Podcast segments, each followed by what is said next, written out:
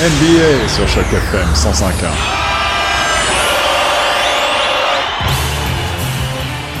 Salut à tous, c'est Étienne pour Choc FM 105.1. Aujourd'hui, je vous fais un retour sur les informations de la fin de semaine 39 en NBA et sur sa ligue homologue, la WNBA. C'est en 1996 que l'Association nationale de basket féminin voit le jour aux États-Unis. Elle n'est pas la première ligue du genre, mais elle est la première à recevoir le soutien de la NBA. Dans la foulée de la victoire des Jeux Olympiques des USA en 1996, l'engouement est de rigueur et le premier match en saison régulière aura lieu en 1997. La Ligue compte alors 8 équipes implantées dans les villes américaines disposant déjà d'une franchise, amenant donc les membres à porter le nom proche de leur père masculin. La saison se déroule essentiellement l'été et débute au mois de mai jusqu'à août. Par la suite, les équipes participent à la série éliminatoire en septembre et le champion est généralement couronné au mois d'octobre.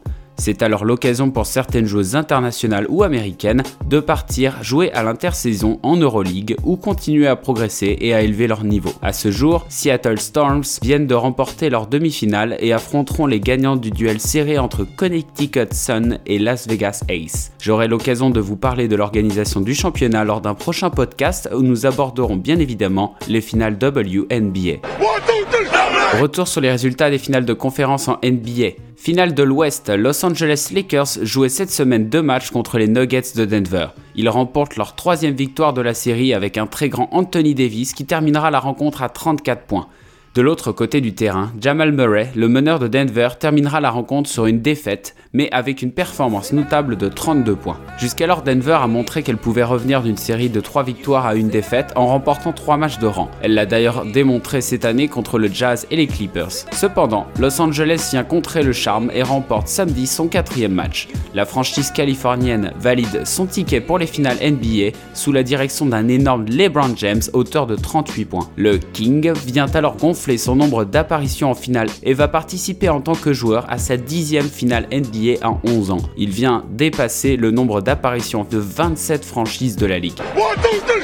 Finale à l'Est, Miami a l'avantage certain sur ce début de semaine grâce à son avance de deux matchs sur Boston. La série devient plus serrée avec une victoire des Celtics vendredi, largement dominée et maîtrisée par l'équipe et par le jeune joueur talentueux Jason Tatum qui terminera la rencontre avec 31 points. Malgré cette victoire, Boston doit toujours arracher ses deux prochains matchs pour avancer en finale. Miami sait cela et impose son rythme dès le début du match 6 ce dimanche. Les deux équipes se rendent coup pour coup, ne laissant aucun répit à leur adversaire. Et c'est sous l'impulsion de Bam Adebayo au quatrième quart-temps que Miami va prendre les devants. Le joueur intérieur avait déjà sauvé le match 2 par un contre magistral et il vient ajouter à cela un record en carrière de 32 points qui amènera son équipe jusqu'à la quatrième victoire. L'équipe est prête compétitive, on espère en tout cas qu'elle réussira ses finales NBA contre Los Angeles Lakers.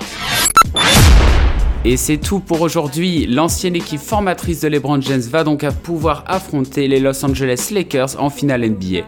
La première rencontre aura lieu mercredi prochain. Ce sera l'occasion de savoir ce que Miami pourra proposer comme stratégie pour contrer le duo athlétique LeBron James et Anthony Davis. Dans tous les cas, j'espère que tout va bien chez vous et je vous dis à très bientôt pour commenter les finales NBA et WNBA. C'était votre chroniqueur Étienne pour Choc FM 105.1, la radio francophone de Toronto.